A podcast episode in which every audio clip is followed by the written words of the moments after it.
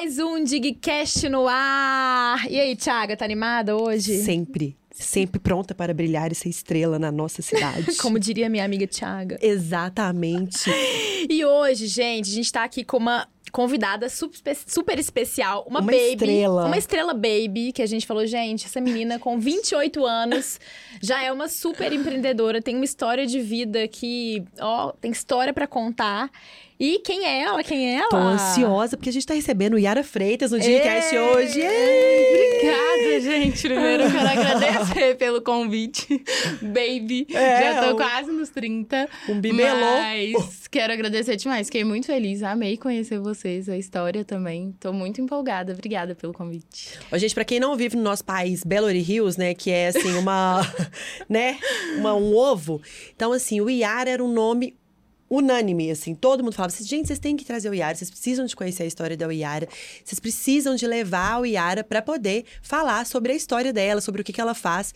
E aí esse dia chegou e a gente tá muito feliz que hoje a gente vai falar não só sobre sua trajetória empresarial, né, que é muito, assim, é, não, vou, quero- não quero ficar dando spoilers, mas assim, é muito legal. Mas também a gente vai falar sobre saúde mental, que é um tema tão importante. A gente está aí no último mês, no último dia do mês de setembro, né? Que é, é o mês de conscientização, setembro amarelo. Então, assim, a gente está muito feliz de te receber aqui. O Yara, obrigada mais uma vez por ter aceito o nosso convite.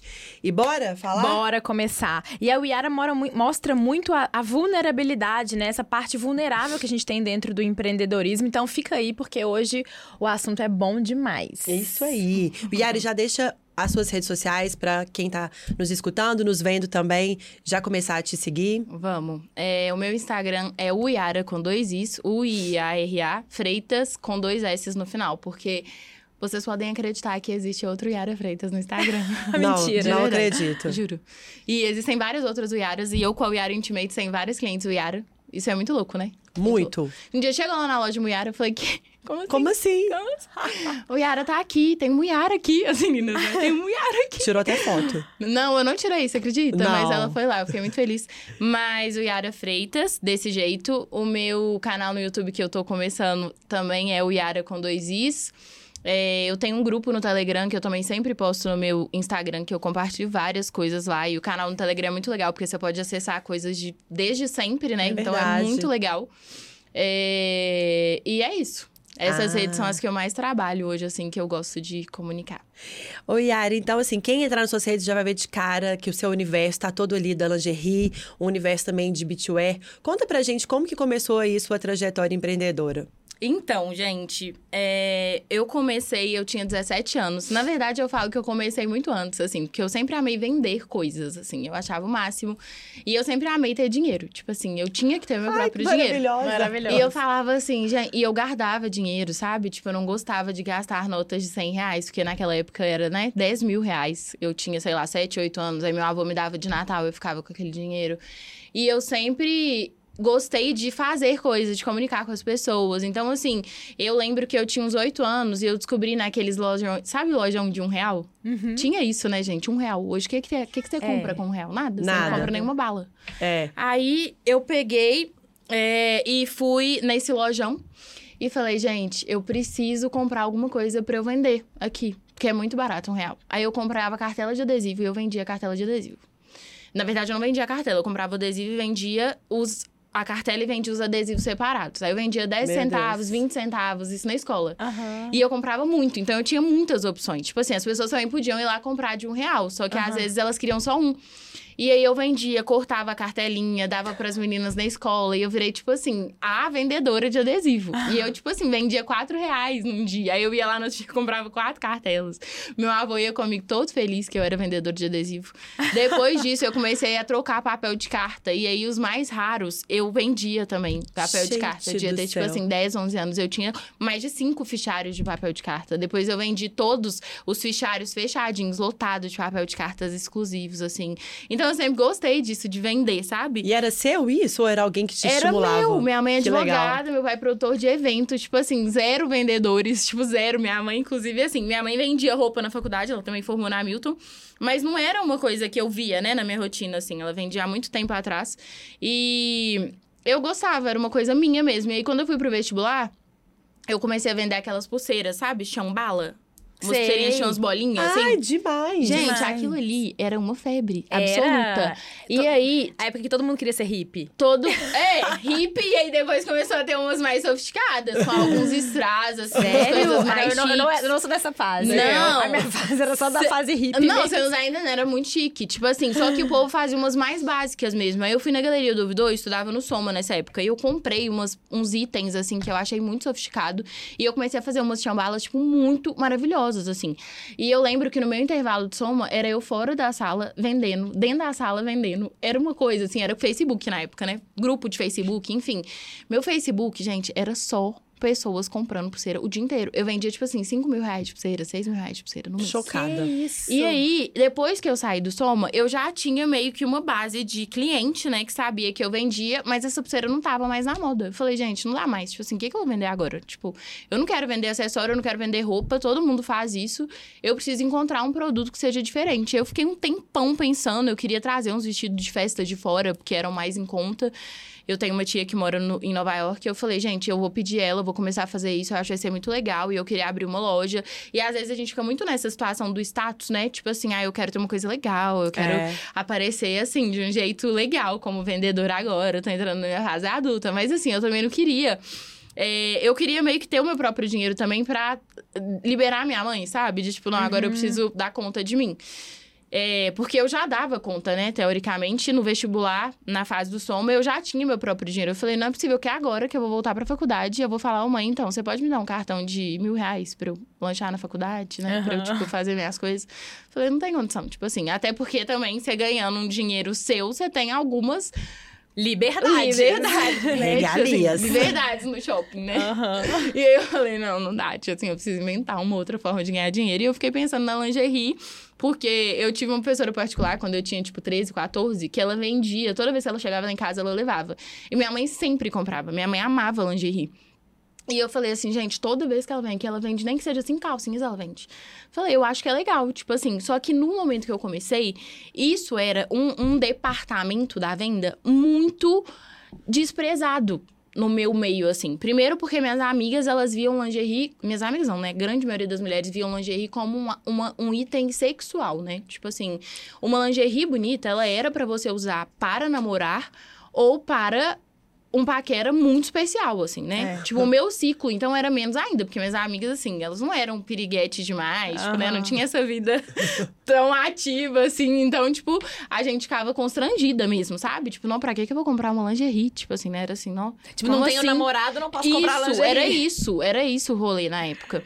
E eu, é, eu nasci criada na igreja. Então, tipo assim, ainda tinha um preconceito absoluto, né? Sexo depois do casamento. Então, tipo, por que, que eu ia vender lingerie? Por que, que eu ia comprar lingerie? Tipo assim, era uma coisa que parecia que você tava mal intencionada, sabe? E na minha cabeça, eu gostava muito, porque minha mãe gostava muito. Falei, gente, não tem nada a ver. Aí eu fui pros Estados Unidos, eu entrei na Victoria's Secret, eu falei, gente, não tem condição. Tipo assim, todo mundo tem que usar lingerie. O dia inteiro. A gente tem que. Olha, eu falando em cima do. Chegando aí. Eu sou assim também, É, tá? Fica tranquila. Aí eu falei, gente, todo mundo tem que usar lingerie. Tipo, por que não? Não tem condição. Tipo assim, é uma coisa pra gente, não faz sentido. Então, na minha cabeça, realmente, eu não namorava, não passava na minha cabeça a lingerie para alguém. Tipo assim, era realmente pra mim. E eu achava lindo. E eu amava. Tipo assim, mudava meu dia, melhorava meu time mil por cento. Eu, eu sempre tive uma autoconfiança legal, assim, porque eu acho que quando você enfrenta esses desafios de ter que encarar alguém, de ter que abordar uma pessoa pra vender um produto, querendo ou não, você tem que ter uma autoconfiança legal pra você conseguir falar sobre o produto. Então, tipo, eu acho que nesse treinamento que eu tive dentro do Soma, de ter que vender pra quem eu não conhecia, que o adesivo, essas coisas eu nem considerava, era gente dentro da minha sala, né? Mas assim, depois que eu fui pro Soma, uma pessoa fala com a outra e aí você tem que atender uma pessoa que você nunca falou, que você nunca conversou. As meninas iam na porta do Soma buscar pulseira pra, comigo de outras escolas, sabe? Então, tipo, eu tive que criar essa forma de conversar melhor, de falar melhor. Então, tipo, eu entendi que era possível pra mim criar uma narrativa pra vender esse produto de uma forma diferente. Então eu falava com as minhas amigas, eu comecei a falar, falei, gente, vocês têm que usar lingerie, tipo assim, não é possível. Como assim vocês não usar lingerie? Vocês têm que ter um conjunto, tipo, faz parte da nossa autoestima. Eu me sinto muito melhor usando isso. E, e eu lembro que quando eu falava sobre isso, tipo assim, né, 13 anos atrás, que foi bem no momento que eu comecei, eu nem cogitava virar o que virou. E realmente, quem vendia lingerie eram pessoas que queriam complementar a renda. Então, normalmente, era uma pessoa que já trabalhava em algum lugar e tinha um ciclo feminino e queria um extra, assim. Ou então era uma marca grande de lingerie que tinham franquias, enfim, pessoas que tinham condição de investir aí num negócio que já estava dando certo, como, por exemplo, franquias de outras marcas. Uhum. Então, assim, não era um segmento que trazia um prestígio e um status, assim, né? Revender calcinha e sutiã, que muitas pessoas gostavam. Mas, assim, eu vi nesse contexto uma oportunidade também de começar. E eu sei que, assim, eu fui muito disruptiva, porque muitas meninas também começaram a enxergar esse contexto de, de um negócio que realmente valia a pena, sabe? Não era só vender calcinha e sutiã, era realmente ter uma marca de lingerie, trazer isso de uma forma mais aberta também, né? Com uma certa liberdade. Porque quando vira aquela coisa sexual, as pessoas não querem falar que vendem, né? É. Elas mostram assim, ai, vamos ali pra você ver. Aham. Eu lembro que quando eu comecei a vender, gente, eu tinha que entrar dentro do provador da loja. Porque eu vendia muito no início para as vendedoras que me atendiam. Ah, no tá. BH, por exemplo. Então eu ia comprar uma roupa, eu falava, olha, eu vendo lingerie, eu tenho algumas peças. E eu nem tinha uma marca, eu nem tinha essa mentalidade. Então, tipo, eu falava, realmente, eu sou, eu vendo lingerie, eu tenho umas lingeries lindas, eu posso trazer pra você ver e tal. Então, tipo assim, eu vendia dentro dos provadores das lojas. Tipo, eu entregava, às vezes, o produto, eu ia no banheiro pra entregar. Era um trem assim, sério, parecia que eu tava vendendo droga, sabe? Juro. E eu falava Eu assim, gente do céu, não tem menor condição. Clandestino. Sério, tipo assim, você não podia mostrar. As meninas, às vezes, iam comprar, tipo assim, ficava assim, nossa, Ui, coloca aqui pra mim, juro. Aí depois eu falei, gente, muito estranho isso, não tem condição. E aí, quando começou a. a a, bom, a ser visto mesmo, né? Que eu não conseguia atender as clientes, eu tive que contratar a revendedora. Eu falei, gente, eu preciso fazer uma sacola. Quando eu fiz a minha sacola, porque era uma coisa assim, muito segredo mesmo, a sacola começou a rodar na Milton, assim. Todo mundo com a sacola da We Are Intimates, We Are Intimates, We Are Aí Intimates. já nasceu como o Yara Aí Intimates. nasceu como Yara Intimates. Desde o primeiro dia, assim, nasceu como Yara Intimates, porque era o Yara que vendia e eu ficava tentando encontrar nomes, né? Tipo assim, no momento que eu pensei numa sacola, eu falei, gente, eu tenho que ter um nome, né, na sacola. Eu vou colocar o quê? Calcinhas e sutiãs da Ui? É. Vendedora Yara. Eu falei, gente, eu preciso de inventar algum nome aqui nesse contexto. E eu lembro que eu fiz uma sacola com uma moça, que é a Rita, ela virou pra mim e falou assim: olha, como que você não coloca seu nome? As suas clientes compram com você porque é você, elas não compram com você porque é a sua marca, né? Tipo assim, eu revendia. Então, tipo, elas compram porque elas familiarizaram com a Yara. Eu acho que faz muito sentido. Eu falei, gente, sem condição. Não, e fora esse nome, Falei né? assim, eu sou a única Yara Ó. de BH na minha É. cabeça, né? Falei, Aham. imagina o povo falando, vou comprar a calcinha da Yara. É. Eu tô de calcinha da Yara. Olha meu sutiã da Yara. Vai ficar parecendo que é meu. Eu falava, não, sem condição, não vou Ah. fazer isso, nada a ver. Tipo assim, meu nome não dá. E outra, tem muita gente, por mais simples que pareça, é, como o nome tem muita vogal, as pessoas confundem na hora de falar, na hora de escrever. Então, pergunta se é com Y, se é com W, né? Então, tipo assim, eu falo, gente, mas faz sentido mesmo. Tipo, o Arley é com W. Então, as pessoas me perguntam se o Yara é com W, se é com Y. Então, tipo, o povo complica muito. Eu falei, gente, não faz sentido. E eu sempre vivi isso, né? De chegar e falar assim, qual que é Como o seu nome? é? Starbucks, o Yara. Aí a pessoa para. Ela não vai no feeling do U e a É. Ela para de escrever. Como que escreve? Então eu falava, não faz sentido, é muito difícil e tal, não vou querer esse nome. E aí eu fiquei uma semana, gente, procurando o nome em todos os idiomas possíveis. Porque eu falei, o que, que eu vou fazer da minha vida? E aí foi. Tipo assim, ela falou, vou fazer uma sacola pra você ver como é que vai ficar. E aí era só o Yara. Mas eu falei, gente, eu prefiro que tenha uma associação com o meu nicho. E eu lembro que quando eu criei o Instagram, eu era a única intimate do Instagram. Eu falei, gente, será que eu vou entender mesmo, assim? Porque realmente remete à intimidade. Eu não queria colocar um produto, sabe? Tipo, lingerie. Eu queria traduzir o meu atendimento pessoal com as clientes. E era um momento muito íntimo, sabe? Foi um momento de muitos encontros, muitos, muitas emoções, assim, que eu vivi. Eu vivi um momento de, de intimidade mesmo com os meus clientes, que, tipo assim, tinha dia que eu ia atender pra vender uma calcinha, um kit de calcinha, e as meninas me falavam a vida delas Aham. inteira e por que, que elas estavam comprando aquilo ali. Eu já atendi mulheres com 18 anos me contando sobre um casamento de 20 anos e uma traição que ela tinha descoberto e querendo reconquistar o marido, assim. E eu ficava assim, eu chegava em casa e falava, mãe, você não vai acreditar. Eu não sabia nem falar sobre esse assunto. Então, tipo assim, eu comecei a construir uma trajetória de conexão com mulheres que foi uma coisa tão profunda que eu comecei a transcender isso numa verdade tão incrível que começou a impactar as pessoas pelo propósito, sabe? Não Gente, era mais o aqui- produto. É. Arrepiada. Não era mais o produto. Então, tipo assim, eu vivi um contexto de conexão com mulheres que trouxe ao Yara Intimate de uma forma muito genuína, assim. Simplesmente nasceu, sabe? Simplesmente veio, assim, de uma forma muito intensa, muito forte e se conectou muito com o meu propósito mesmo, que é conexão com outras mulheres. Então, foi uma, um contexto, assim, que o universo me trouxe pra isso, pra fazer o que eu vim fazer no mundo, sabe? Através desse produto e de vários outros, que eu acho que hoje eu tenho vários negócios em mente e todos eles relacionados a mulheres. Tipo, hoje minha equipe é toda composta por mulheres.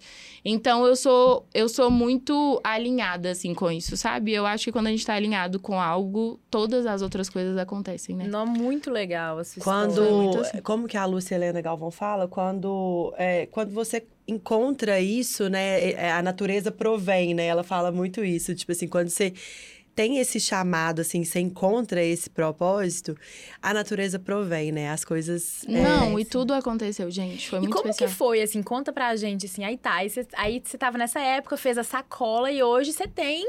Você tem, né? Você já tem uma equipe grande, você já tá com o nome consolidado. Como é que foi essa virada pra você? Como é que, como é que aconteceu? Gente, é muito louco, assim, porque eu hoje eu fico brincando com as minhas amigas, porque quando a gente aprende sobre mentalidade, sobre o que a gente atrai, né, com os nossos pensamentos, a gente entende que não existe nada desconectado, né? Tipo assim, igual você tava falando agora.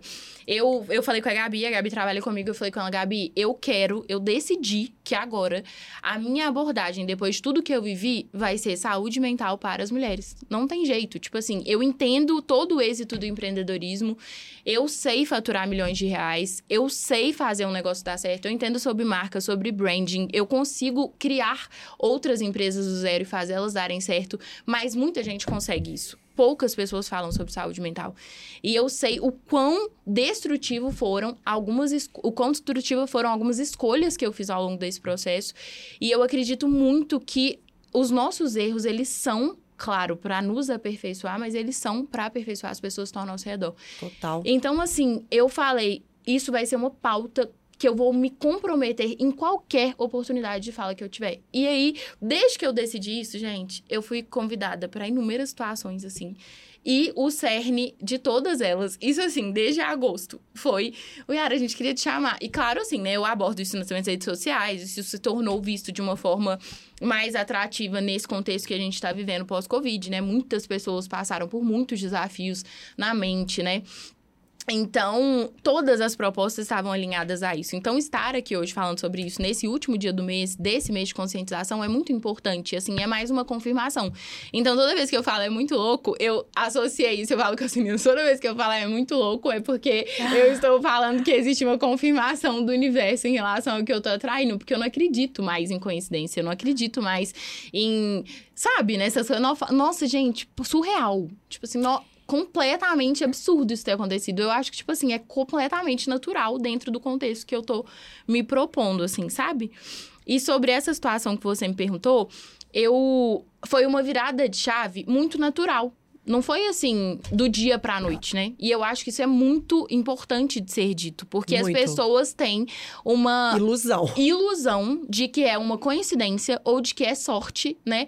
Eu Da já ouvi assim, dia. gente, eu ia no salão e aí as meninas que conheciam a minha história de antes, né, falavam assim, "Ui, eu fico muito brava quando eu sento aqui e uma pessoa chega pra mim e fala que pra você foi fácil porque sua mãe investiu tudo que você precisava pra começar. E outra coisa, as pessoas elas têm uma cultura muito muito desafiadora de querer diminuir Total. o que o outro fez. Gente, a gente falou isso muito A gente ontem. falou isso ontem tanto, tanto, porque as pessoas ficam tentando arrumar uma justificativa pro sucesso, sabe? E isso é muito louco. A gente tava ontem com a Estela, que é uma arquiteta, e, as pessoas, e ela falando assim que é o tempo todo alguém tentando descredibilizar você. Ah, mas você trabalha muito porque você não é mãe. Ah, mas você tem esse sucesso porque por causa daquilo. E ela assim, pô, e a mesma coisa com você, sabe? As pessoas ficam tentando. Ah, mas ela já nasceu no berço de ouro. Ah, mas ela teve o, o pai e a mãe. Não, total. E, e isso é uma desculpa, né? As pessoas que não conseguem prosperar e que não têm comprometimento suficiente para chegar no lugar que elas querem, elas precisam diminuir outras, né? Ao invés delas buscarem aquilo que aquela pessoa tá vivendo, se inspirarem naquilo, de, destro- destrinchar, né, toda a história e o contexto daquela pessoa genuinamente interessado em entender, o caminho da crítica ele é muito mais fácil. Inclusive, essa Estela, uma amiga minha, tá trabalhando com ela agora no escritório dela, era o sonho da minha amiga, é outra coisa que, tipo assim, é zero louca, total, providencial, assim. E ela falou que ela admira muito essa Estela. Eu entrei no Instagram dela, olha que loucura. Eu entrei no Instagram dela recentemente. Ela é gente, ela é perfeita, né? Não, e ela-. E a palavra que ela trouxe foi essa, disciplina, sabe? A ela trabalha já há muitos anos. É, é você tá contando aí, não é da noite pro dia. É resiliência, é porrada. E você continua, né? E, e aí, uma hora, né? Você falou. Você, a gente quer saber, assim, foi de, fo- foi de uma forma natural, mas. Foi uma forma natural, mas foi uma forma em que eu tive momentos de confirmação, sabe? Eu falo que são testes de confirmação da vida pra ver se você tem condição de chegar no lugar que você deseja. Porque muitas pessoas não têm condição. Por que, que elas não têm condição? Porque elas são menos do que outras? Não. Porque elas não se preparam pra aquilo. Então, tipo assim, o universo e Deus nunca vai entregar pra nós algo que nós não temos condição de receber e de lidar por não nos prepararmos para aquilo, sabe? E eu tenho vivido muitos contextos assim com as minhas amigas mesmo, que eu percebo, as minhas amigas empreendedoras, que ambas, né, estão buscando um contexto para desfrutar de algo que ainda não é a realidade delas. Então eu estava sempre preparada. Entende? Eu estava sempre preparada para uma oportunidade que chegava e eu sempre tinha coragem para a oportunidade que chegava, por mais desafiadora que ela fosse. Então isso me colocou num lugar de viver algumas situações que realmente foram impulsionadores do meu processo e facilitadores do meu processo, mas não facilitadores do meu processo porque eu sou preferida de Deus, entende? Aham. Tipo assim, e nem porque minha mãe me ajudou, assim. A minha mãe, ela me ajudou muito emocionalmente. Ela sempre foi um suporte muito. Meus pais, né, na verdade, eles sempre acreditaram, assim, nos meus sonhos. No primeiro momento, eu queria ser juíza. Então, tipo, minha mãe teve muita resistência de aceitar essa ideia de vender calcinha e sutiã. Entendeu? Ela falava, não é possível. Não tem condição que você vai vender calcinha e sutiã. Assim, Yara, como assim? Olha a faculdade que você tá fazendo. Olha os caminhos que vão se abrir diante disso. Tipo assim, por que, que você não foca a sua energia toda nisso? Porque eu trabalhava muito, gente. Eu saía da Hamilton 11 horas, eu vendia até 10 da noite. Hoje eu vejo esse contexto e eu penso que foi natural, mas foi um natural, assim, que tipo assim, eu dei a minha alma. Entendeu? Tipo assim, no tempo da minha faculdade, eu trabalhava tanto, mas tanto, que eu acho que, tipo assim, ao longo do meu curso todo, 85% dos meus dias eu dormia 4 horas por dia. Assim, tinha dia que eu chegava 11 horas de da rua de atender cliente e eu ia estudar até 3 da manhã, porque eu tinha prova no dia seguinte e eu queria revisar a matéria, sabe? E eu trouxe pra minha vida muita disciplina. Então, na hora que eu tava na Milton, eu tava na Milton, sabe? Tipo, eu tava imersa ali. Eu nem pegava celular, porque meu celular era cliente o dia inteiro. Então, tipo assim, eu tava imersa, anotando todas as aulas. Eu gravava todas as aulas, porque eu, era, eu tinha mais condição de memorizar na hora de estudar, ouvindo tudo que eu escrevi, sabe? Então, assim, eu sempre fui muito disciplinada. E isso fez com que as coisas acontecessem num processo muito genuíno e de muita verdade. Então, assim, eu desejava as coisas e as oportunidades surgiam. A marca sempre teve uma autenticidade muito grande. Eu sempre fui muito fiel ao que eu acreditava, ao que eu usava. Tipo, eu nunca vivi um momento de tentar iludir minhas clientes com um produto que eu não acredito. Então, assim, eu consegui chegar em pessoas de uma forma totalmente natural. Gente, todas as influenciadoras, todas as pessoas relevantes que eu conheci na minha vida, elas vieram através da We Are Intimates. Tipo assim, eu nunca tive um facilitador de falar, ah, mas ela já vivia nesse meio. Ah, mas ela já conhecia essas pessoas. Ah, mas ela era influenciadora já. Não, mas ela já. Entendeu? Tudo veio através da marca e do produto. Então, assim. Isso é muito legal, porque eu acho legal o inverso também, né? Uma pessoa que tem uma visibilidade conseguir construir uma marca de sucesso, mas para os outros pra- parece ainda mais fácil, né? É. Mas assim, eu realmente. O meu produto trouxe todas as pessoas que chegaram até mim. Então, assim, eu falo que ter preservado a minha autenticidade, ter sido muito fiel ao meu propósito, me colocou em lugares que foram facilitadores do que eu queria alcançar. E isso foi uma constante na minha vida e nas minhas decisões. Eu tive várias oportunidades de escolher coisas que não estavam alinhadas com o que eu queria, de ter influenciadoras relevantes, mas que não comunicavam o meu brand e o meu propósito. Então, tipo assim, eu sempre era muito fiel, muito fiel ao que eu acreditava. Eu falava, não, eu não posso recusar essa oportunidade. Mas depois eu falava, gente, não tem nada a ver com o que eu quero fazer. não. Eu tenho que fazer isso. Então, isso foi me colocando em lugares muito legais, com pessoas muito legais. Tipo assim, eu tinha três, quatro anos de marca, eu recebi um convite para fazer uma coleção com a Luciana Gimenez, assim. E ela mandou um direct para o Yara Intimates. Foi uma coisa, assim, que várias outras pessoas não teriam essa mesma oportunidade com muito mais relacionamento que eu, sabe? Uhum. Então, assim, é, eu, eu entendo que tudo que veio, veio genuinamente. Tudo que chegou, chegou com muita verdade.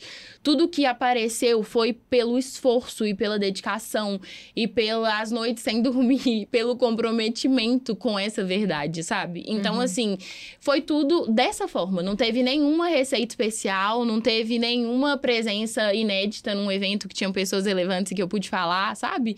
Foram realmente situações assim que o produto, a verdade, o propósito atraiu as pessoas certas e me colocou nesse contexto, assim, sabe? Muito legal. Legal De demais. alcançar isso. Ô, Yari, você falou umas coisas aí que chamou atenção, né? É, até pra gente já falar sobre isso, você pegou e falou: olha, eu.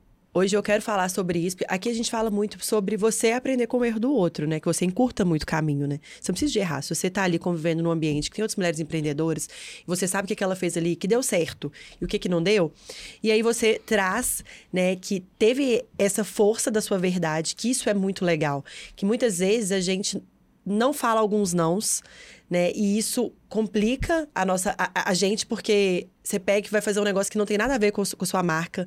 Então, você falou assim, "Ó, eu consegui falar alguns nãos, tudo meu era relacionado com a verdade, mas você traz muito também a questão de eu não dormia, é, foi muito sacrificante. Como que esse lado também impactou no burnout que você teve, em tudo isso que você hoje fala assim que quais foram esses pontos aí que você fala assim, olha, isso não foi legal. Isso é muito legal, né, da verdade, mas isso aqui não é, não foi E legal. o que que de fato você teve, né? Pra quem não te conhece, pra É. quem tá ouvindo pela primeira vez, Exatamente. que, é, que não conhece mesmo essa história, que ainda não te segue no Instagram, a gente te segue, a gente viu lá que você fala disso muito abertamente, mas pra quem não conhece a sua história, conta um pouquinho o que que você passou. Gente, é, eu sempre fui uma pessoa muito motivada, muito otimista, muito positiva, com uma fé, assim, inabalável. Então, eu nunca imaginava que pode- poderia acontecer o que aconteceu comigo. Então, assim, Sim. eu não imaginava mesmo. Quando alguém falava comigo assim: ah, não, mas é porque eu não quero viver. Ah, não, mas é porque eu tô exausta. Eu tenho uma tristeza que eu não consigo levantar da cama. A minha mentalidade sempre foi assim: gente, mas é só você ser determinada e falar: eu vou levantar.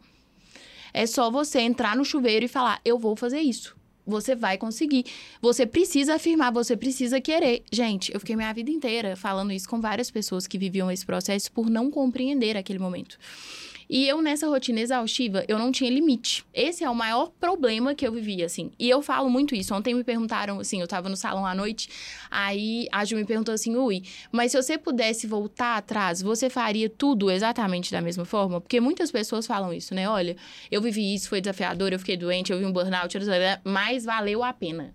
E se eu tivesse que ver tudo de novo para chegar onde eu cheguei, eu faria exatamente igual. Eu falo, gente, isso, assim, com todo respeito a todas as pessoas que acreditam nisso, é uma burrice absurda. Porque se você puder voltar atrás e não passar por todo esse contexto de desgaste emocional que gera consequências irreversíveis e um atraso de vida muito grande, por mais que pareça que você tá chegando mais rápido, no final das contas você percebe que não é isso, né? Que o tempo que você perde tra num tratamento, por exemplo, e sofrendo aquele contexto ali traumático, não vale a pena mesmo, entendeu? Então eu falei assim, Ju, eu não, eu não faria exatamente igual. Se eu falasse que eu faria exatamente igual, eu tô sendo completamente ignorante. Porque assim, não faria mesmo, sabe? Não vale, né? Não vale. Por que que você não faria vale. igual? Então, o que que aconteceu? Eu trabalhava nessa rotina que eu falei com vocês. Eu saía da- de casa 5 horas, porque eu tre- queria treinar. Chegava em casa umas 6, aí eu tomava banho, trocava de roupa e eu ia pra Milton. Aí eu chegava na Milton, eu estudava 11h40, eu saía. Às vezes eu almoçava dentro do carro, às vezes eu não almoçava.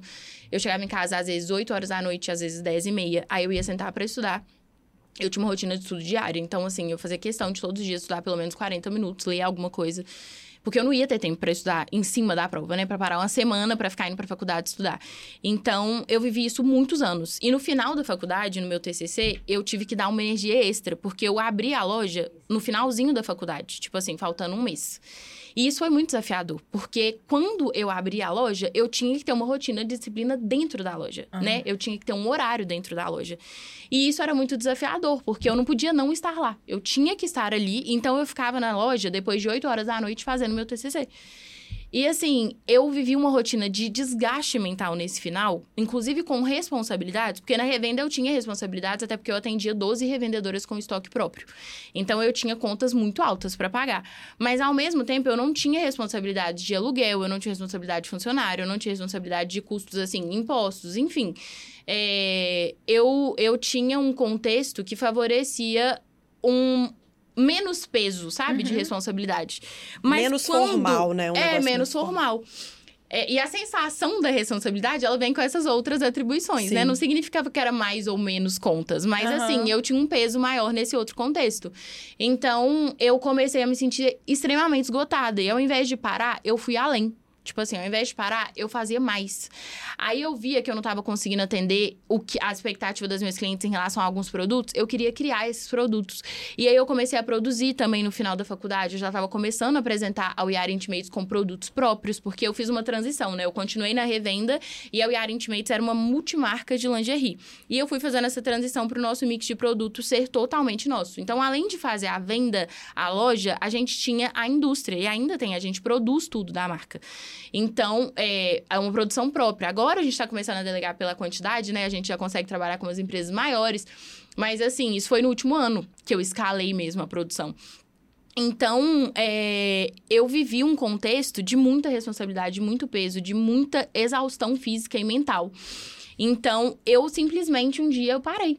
Assim, eu fui acordar para trabalhar e ir no escritório normal, como todos os outros dias da minha vida, e eu não consegui ir.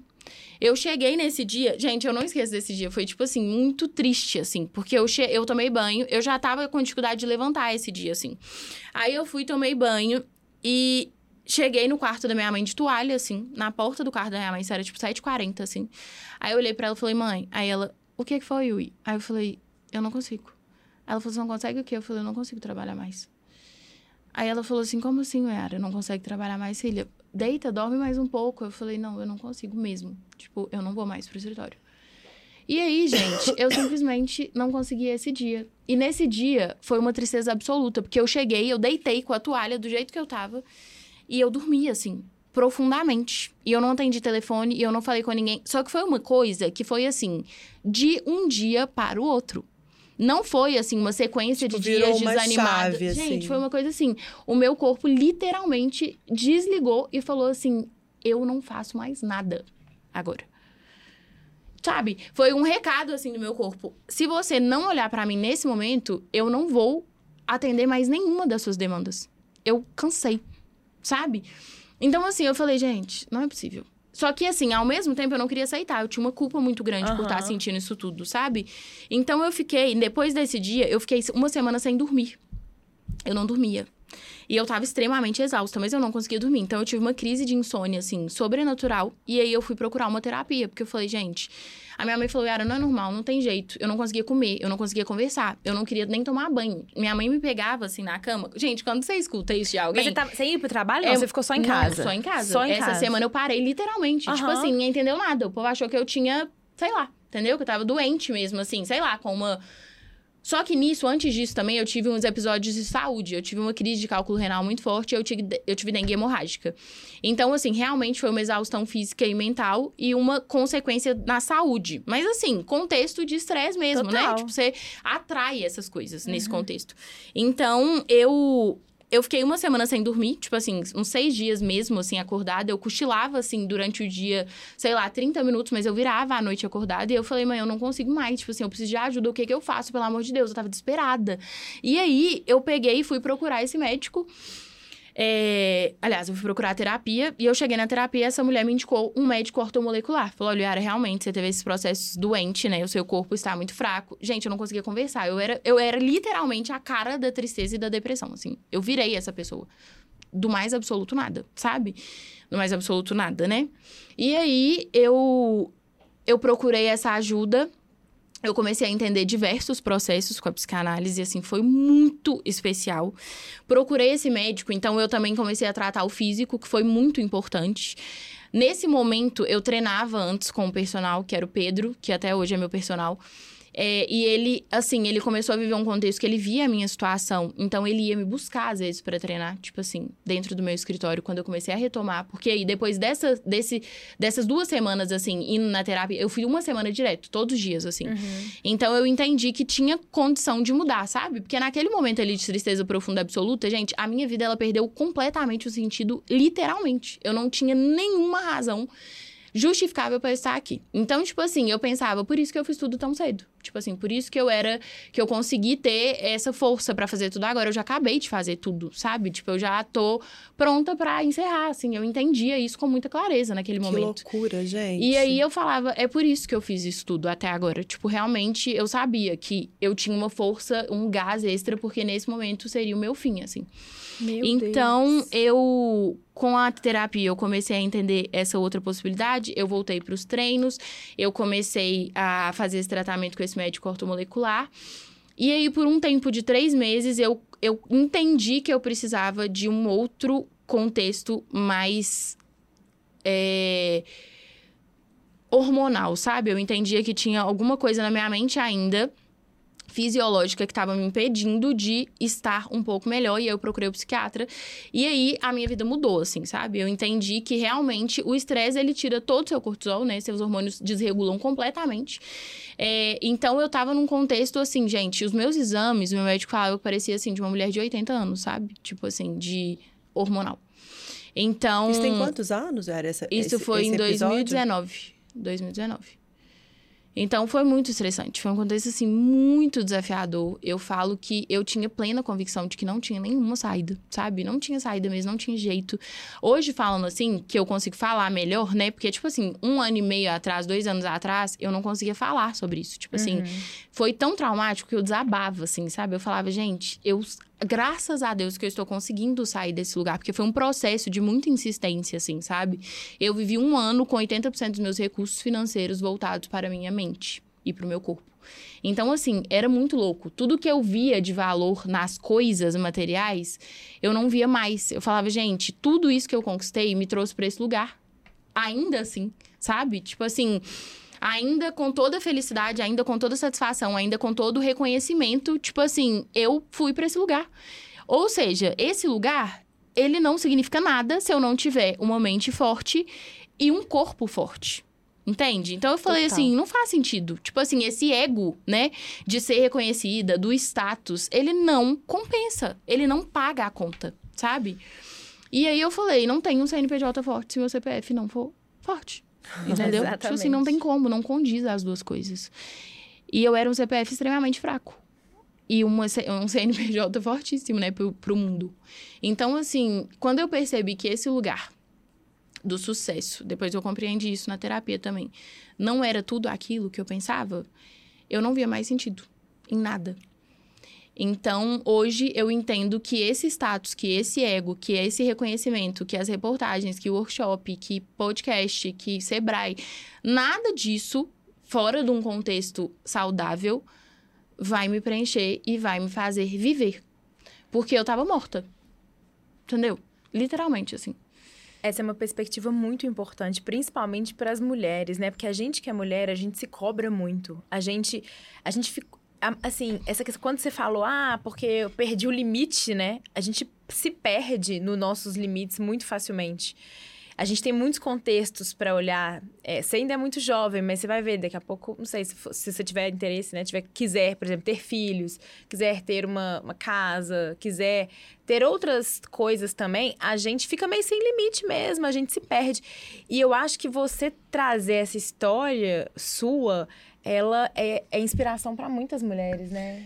Não, gente, e assim, um alerta muito grande, né? Porque o tempo todo que você ficou falando sobre isso, né? Eu, dentro da minha família, a gente já passou por alguns desafios assim. E pra gente não ser essa pessoa, né? Eu era essa pessoa também. Pô, vai lá e faz, né? Quem é muito fazedora, quem é muito da execução, quando você vê uma pessoa que tá próxima a você, às vezes, que a pessoa não tá nesse momento, você fala assim, ah, pô, vai lá e faz. É um negócio muito. Não, você até critica, né? Você fala, É. gente, eu não entendo como que a Natália não consegue fazer as coisas. É. Pelo amor de Deus. Exatamente. Se ela tivesse um pouco mais de disciplina, se ela tivesse um pouco mais de vontade, é por isso que não muda, é por isso que não tá assim. Isso às vezes a gente nem fala com a pessoa, a gente comenta, né, nos É, bastidores. É. Porque a gente desconhece o todo. A gente não faz a menor noção da realidade que o outro tá vivendo. É. Entendeu? E eu já fui muito julgada, porque as pessoas falavam assim, gente, pessoas próximas de mim. E eu tô te falando isso, eu tô falando com vocês, tô falando isso aqui, porque as pessoas não têm noção do que se passa. Entendeu? Então, esse julgamento, ele faz a pessoa pular do prédio. Entendeu? E- e- Muito é. triste. Porque, tipo assim, você fala assim, é, amiga, mas você tem Tem tudo. tudo. É. Você já olhou pra sua vida? Você já entendeu o que, que você conquistou? Você já se comparou? Você já, você já comparou a sua situação com a situação de outra pessoa? Você não pode sentir isso. Você não pode estar assim. Gente, isso me fazia querer nunca mais conversar com ninguém, entrar no meu quarto e falar assim: realmente, eu sou a pessoa mais ingrata do mundo. Pior pessoa Eu do não mundo. mereço tá Viver, aqui. né? Eu não mereço. Entendeu? Tantas pessoas queriam estar no meu lugar. Então, assim, esse julgamento, essas falas, sabe? Elas não ajudam em absolutamente nada, sabe? Se a pessoa tem alguma limitação, hoje eu entendo muito isso. Eu falo, gente, cada um tem seu tempo e tem o seu processo pra viver. O que eu posso fazer como amiga é falar: olha, você quer procurar uma terapia? Você quer alguma ajuda de alguma. Realmente isso. Se eu puder trocar, se eu puder contar o que eu tô vivendo, se eu puder falar onde eu errei, onde eu acertei. Ontem mesmo eu vou fazer uma mentoria agora, no, em outubro. Uma turma muito pequena, com pouquíssimas meninas, a gente tá fazendo uma seleção, assim, pra unir esse grupo. Eu falei com as meninas, falei, olha, o interessante pra mim é que vocês participem, porque não tem nada mais importante em relação ao conhecimento do que você poder trazer ele pra outra pessoa e você acelerar o processo da pessoa, você evitar frustrações pra aquela pessoa, você contornar os erros que aquela pessoa poderia cometer, porque isso é o que gera valor pra nossa existência. Entendeu? Todo o resto é ego e status. Então a gente precisa compreender o que, que a gente está fazendo aqui e o quão importante é a troca. Inclusive, esse foi o meu tema da palestra no Sebrae, quando a gente estava lá juntas, foi o poder da troca. Porque isso é transformador. Isso tem poder, sabe? Ainda que esteja disfarçado de como ganhar um milhão de reais em um mês com o seu infoproduto, é uma troca. Sabe? Então, assim, eu entendo que a intenção dessas pessoas é muito boa de dar essa motivada. Mas essa motivada, às vezes, ela é a maior desmotivação que você pode trazer pra uma pessoa que tá num cenário desse, sabe? E é importante você falar, Yara, que eu achei legal que na sua fala você falou assim, cara, eu era uma mulher super astral, com fé, né? Uma pessoa, assim, que tava com uma empresa legal realizando. E ainda assim, você passou por isso, né? Gente, eu não tinha, aos meus olhos e aos olhos de ninguém que tava comigo, um motivo. Um motivo pra viver isso. Sabe? Isso, assim, claro, né? Um motivo óbvio. Tanto que Sim. quando eu fui pro psiquiatra, minha depressão foi, foi diagnosticada como depressão atípica. Eu não tinha nenhum fator genético, eu não tinha nenhum fator contextual da minha vida. Eu não tinha nada naquele momento das vias normais, das vias ordinárias que poderiam me colocar no contexto emocional que eu estava, de depressão profunda, sabe? Então, assim, é claro que depois, entendendo todo o contexto emocional, consciente, inconsciente disso tudo, eu sei que existia uma causa e existia uma razão muito válida. Tão válida quanto a causa de uma pessoa que passou por uma tragédia, Sim. sabe? Mas é, não que era, era, o burnout, visível. né? Que era o burnout, o Exatamente. trabalho excessivo. O trabalho excessivo, a exaustão excessiva pelo trabalho fim. Tipo assim, sabe? E hoje, assim, Yara, o que, que você faz, assim, para poder é, ter voltado, né? Estar aqui hoje falando com tanta energia, assim. E é, é lindo de ver, né? A sua história é muito emocionante. Hoje, o que que você... Quais são os cuidados que você tem e que você gosta de levar isso para as pessoas? Para a gente poder é, não chegar nesse ponto, né? Para a gente se cuidar mais. Gente, então, eu falo que eu vivi um processo, assim, de dois anos de casulo mesmo, sabe? É, eu acredito muito que não é sobre a borboleta, é sobre o processo, né? Então, eu vivi um processo muito intenso e não desisti desse processo. Então, assim, eu não fui quatro meses na terapia esperando que isso fosse mudar a minha realidade. Eu vivi dois anos. Pra vocês terem uma ideia, eu fiquei dois anos fazendo terapia terça e quinta dois anos com um psiquiatra regular. Primeiro eu ia mês em mês, seis primeiros meses, depois eu fui de três, e no último ano eu fui é, seis, seis. Então, né, eu tive todas essas consultas. Ao longo disso, eu comecei a cuidar muito do meu corpo também. Então, tipo assim, eu nunca tive hábito de ir em salão, fazer drenagem. Tipo, meu, meu salão era unha fim, sabe? Uhum. Eu não tinha paciência de secar o cabelo no salão, pra vocês terem uma ideia. Tipo assim, fazer uma escova. Eu falava, gente, Deus me livre, ficar aqui sentada secando o cabelo. Eu era extremamente agitada. Então, assim, eu não conseguia. Uma drenagem, eu falava, gente, não é possível. Eu pegar duas horas do meu dia para chegar lá e para deitar. Eu falava assim, sem condição. Então, eu fiquei um ano e meio fazendo um tratamento, tipo, corporal, assim, é, estético mesmo, sabe? De drenagem, de massagem. Eu tinha esse compromisso semanal. É, além disso, né, eu também tinha essa situação dos cuidados médicos, então eu comecei a tomar muita vitamina, eu comecei a alimentar muito bem. Então, assim, foi um processo de reconstrução que poderia ter durado seis meses para algumas pessoas. Para mim, durou esse prazo que eu contei para vocês. E poderia ter durado muito mais se eu não me dedicasse com a intensidade que eu me dediquei a esse reencontro comigo, sabe? Porque eu me perdi completamente de mim. Então, assim, hoje eu vejo valor em inúmeras coisas que eu não via nenhum valor. E eu não vejo valor em inúmeras coisas que eu valorizava muito, sabe?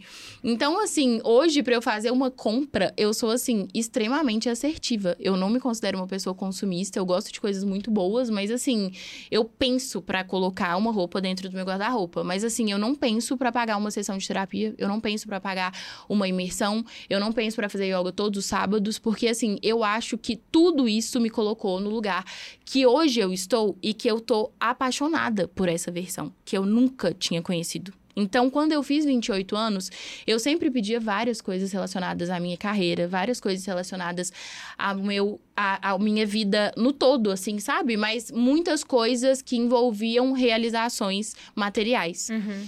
Então, assim, eu achava que eu seria feliz em algum lugar, eu achava que eu seria feliz tendo alguma coisa, mas hoje eu compreendo plenamente que eu se... vou ser feliz estando totalmente confortável dentro de mim, sabe? Então, isso para mim hoje é a felicidade. Único e exclusivamente.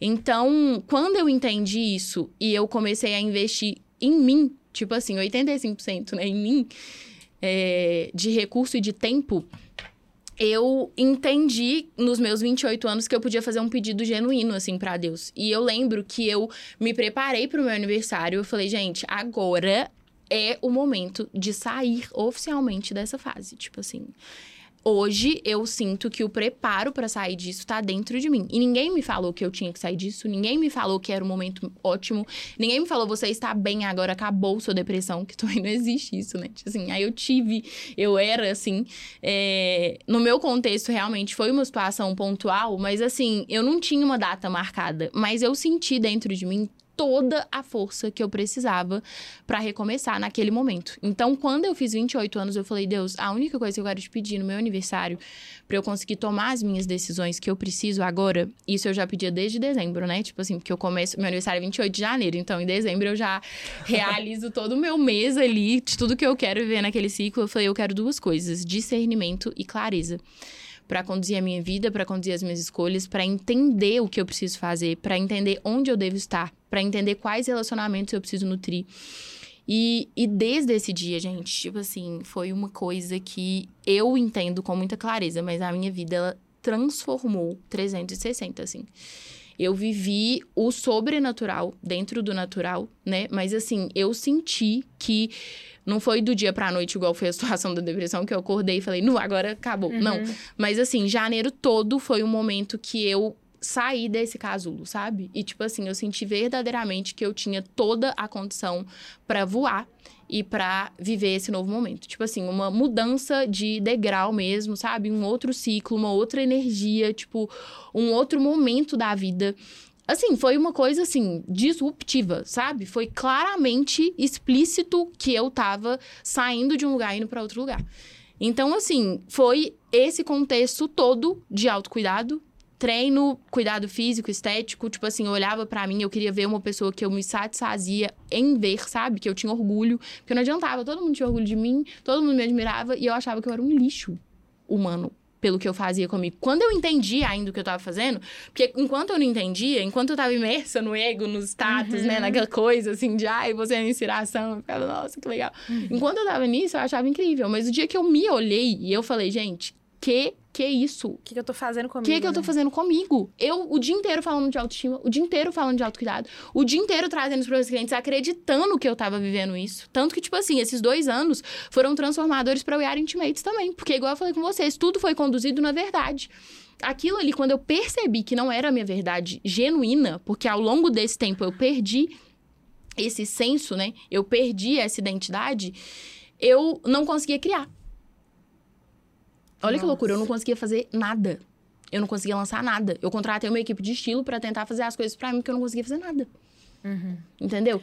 Muito legal. Gente, foi uma loucura. Mas Nossa, que assim, isso tudo. Né? Que Eu tô inspiração. desesperada que nosso tempo tá acabando. Nosso tempo tá acabando. E assim, mas sim. eu também, a gente poderia continuar aqui conversando muito. E a gente tem duas perguntas que elas são o final do nosso, do nosso podcast. Uma eu acho que você já super respondeu. Eu também. É uma que tem a ver com esse, com esse avião aqui, que é pra falar um pouco. Porque esse avião aqui representa muito o nosso sonho, o nosso sonho do, do, do Do It Girls, de levar as mulheres pra outros lugares, da gente ter. A gente brinca que a gente quer ter um avião do Confia Mulher pra. Né? Liberdade, Pra sabe? ter liberdade, pra ter. Liberdade de escolha. A gente fala muito sobre isso aqui, sabe? O tanto que a mulher precisa É. pra vida dela, sabe? Ter liberdade de escolha. Isso passa muito pela liberdade financeira. Então, a gente tem o nosso avião que ele representa isso, né, Isso. Bru? E aí eu acho que a gente pergunta o que é o sonho da pessoa, né? E eu acho que essa sua última fala, ela caracteriza muito o que é o seu sonho, né? O Qual que, que, é o você- seu avião plotado, né? Qual que é o seu avião plotado, exatamente. Então vamos fazer a outra, que eu acho que é essa do, do avião plotado. Ah, mas já... você quer falar alguma coisa, assim, era que... Olha, hoje é, eu falo que, independente de, das conquistas, né, eu tenho muitos sonhos. Eu falo que hoje na minha carreira profissional eu não vivo nem 1% do que eu quero viver. Então, assim, eu tenho uma ambição muito grande, uma ambição totalmente consciente e equilibrada, sabe? Dentro da minha realidade. Eu coloquei um treino, gente, na minha vida, terça e quinta, três horas da tarde. Pra eu, quatro horas, não faço mais nada. Nada relacionado ao trabalho. Se eu tenho uma reunião quatro e meia, eu faço até cinco e meia e depois eu vou buscar minha filhada na escola, eu vou sentar com ela, eu vou tomar um sorvete, eu vou comer um pão de queijo, eu vou levar ela pra casa, eu vou... Assim, eu vou fazer nada, sabe? Tipo, eu vou ler um livro que eu gosto, um assunto que eu quero fazer. Então, assim, eu vivo hoje de uma forma muito mais leve e consciente. Eu tenho consciência de que aquilo ali não é um escape, aquilo ali é um cuidado comigo. Então, eu falo que hoje eu sou a melhor versão da Uyara pra mim. E é muito sobre ser a melhor versão da gente pra nós mesmas, É. né? Porque a gente quer ser a nossa melhor versão pros outros, né? A gente quer ser a nossa melhor versão pro mundo e a gente não tá satisfeita com aquilo. Então, a minha, a- o meu propósito mesmo, o meu avião plotado seria fazer com que todas as mulheres encontrassem a melhor versão nelas mesmas. Quando elas estão sozinhas com elas, de preferência de lingerie ou biquíni, olhando no espelho. Sabe, assim? Porque é um momento ali que você não esconde nada. Sabe quando você não esconde nada? E é isso. Pra mim, a lingerie E não tem a ver é com isso. o corpo, né? Exatamente, zero. Ô, Yara, então eu vou até deixar um convite, dois convites pra você aqui. Aqui a gente tem um pilar de esporte e saúde do DIG. A gente fala muito sobre essa questão do CNPJ. Pro CNPJ forte, o CPF precisa estar também. Então a gente tem um pilar de esporte e saúde. A gente vai ter uma aula de yoga, né, Bru, em novembro. Então você tá mais que convidado para nossa aula de yoga. E a gente fez também um clube do livro, que lá a gente tá falando sobre amenidades, nada sobre empreendedorismo. Então, assim, o primeiro livro que a gente tá lendo é o da Thaís Roque, que é Doce Jornada, que é uma ficção deliciosa de uma mulher que vai morar em Nova York, dá tudo errado e depois você vai se identificando ali com as coisas dela. Então, assim, fica esse convite pra você também, né? Pra você estar na nossa comunidade, né? Claro. E a pergunta que a gente tem final do nosso podcast, que eu não sei como que nós vamos fazer pra ela, é o que. Mas a Yara viveu Acho que tanta pode ser coisa. de 10 anos atrás. Exatamente, a gente tem uma pergunta que é: o que, que a Yara de hoje falaria para o Yara de 20 anos? Mas se você tem 28 para 20, mas o que, que você falaria para o Yara de 10 anos atrás ou para o Yara de 20? Tanta coisa que você passou? Eu já fiz um texto, você acredita, pra Yara? Mas, é... O que que eu falaria pra ela? Eu falaria, basicamente, uma coisa. Porque a de 20 não ia entender muito, né? 20 anos atrás, eu ia estar lá no quarto dela, brincando de Essa é uma pipoca perspectiva legal, né? Tem que pensar se a pessoa entender. Isso, eu ia falar com ela assim, olha, fica tranquila, porque nessa fase, quando eu tinha oito anos, foi o divórcio dos meus pais. Então eu sei que muito disso trouxe inúmeros problemas pra minha vida depois, sabe? Eu compreendi isso na terapia com 27. Ó, com 23, assim. 24, sei lá. Eu falaria com ela pra ela escrever um papel e guardar com ela para sempre Eu não ia falar pra fazer tatuagem, né? Mas assim, talvez eu ia querer pra falar isso. Mas eu ia falar, olha, escreve que você não pode se perder daquilo que a sua intuição te direciona. Eu era muito intuitiva, assim. Eu sempre fui uma criança muito intuitiva, de sentir, de pensar, de perceber. Tanto que quando, tipo assim. Enfim, aconteceram algumas coisas na minha vida, eu senti que isso aconteceu. Então, assim, eu me perdi pela minha. Por desprezar a minha intuição. Então, eu falaria para ela guardar esse papel em todos os momentos. Tipo assim, você vai levar pra escola, você vai levar pra, pra natação, você vai levar pro inglês, você vai ficar com esse papel para sempre. Eu ia escrever ele de uma forma que ela conseguisse guardar, assim, encadernar. Cadernar não, em plastificar. eu ia falar assim, você vai ler ele pra sempre, até se chegar em todos os momentos. Eu ia ter ele até agora, sabe? A gente fala aqui que a intuição é o WhatsApp de Deus. É isso. É isso. E a de 18 eu ia falar com ela, olha, segura a onda. Falar assim, você não precisa ter pressa, sabe? Porque tudo vai acontecer com um motivo se você for fiel a uma coisa, a sua verdade. Tudo que eu fiz para acelerar e para agilizar o processo não foi o que cooperou para que eu estivesse aqui. Uhum. Tudo que eu fiz genuinamente com verdade me trouxe para esse lugar. Então eu acho que eu teria chegado nesse lugar muito antes se eu não tivesse feito várias coisas que eu não segui a minha intuição e a minha verdade. Porque eu sabia que eu não tinha que estar me colocando nessa exaustão, mas eu fazia mesmo assim, sabe? Eu sabia que isso não ia dar bom no Uhum. final, mas eu fazia mesmo assim. Eu sabia que eu tinha que almoçar, mas eu não almoçava mesmo assim. Entende? Aham. Eu sabia várias coisas, mas eu desprezava essas coisas pra fazer o urgente e eu esquecia do importante. Então eu Nossa. falaria muito isso. Muito legal. Gente, que, Eu. Arrasou, Yara. Muito que bom, não? papo, que maturidade, que história. Nossa, a gente tá muito feliz. que bom, eu também. Obrigada. Obrigada por estar mesmo. Feliz também. E ter dividido com a gente, assim, com tanta verdade. Eu tô emocionada, real, assim. É, e eu acho que esse é só o início da jornada da Yara com o Dig. Eu acho que tem tudo a ver, né? Tudo a não, ver, gente, gente. como que eu não conhecia? Eu tô, sim, eu não tô entendendo. Eu também não, nem não a tô Mas eu acho que é porque esse momento que eu tô vivendo é o momento pra eu conhecer, sabe? É, É exato, é isso. Nada, nada é. A gente acredita muito nisso aqui É, também. nada- As nada é coisas por acontecem acaso. na hora que tem que Exatamente. acontecer. E, e é isso. Obrigada, Obrigada, Yara, Gente, obrigada por esse papo, vocês. foi maravilhoso. Eu amei muito, eu fiquei muito feliz, Obrigada. verdade. Ai, Vocês eu são queria- maravilhosos, Ai, juro. Que é isso? E esses olhos? Ah, Tem que ter olho verde pra dar aqui? Não, que é? não tem. Amei, muito obrigada, Obrigada, a muito feliz. você. E até o próximo, Até o então. O próximo. Digcast. Beijos, beijos. Beijo. Amei.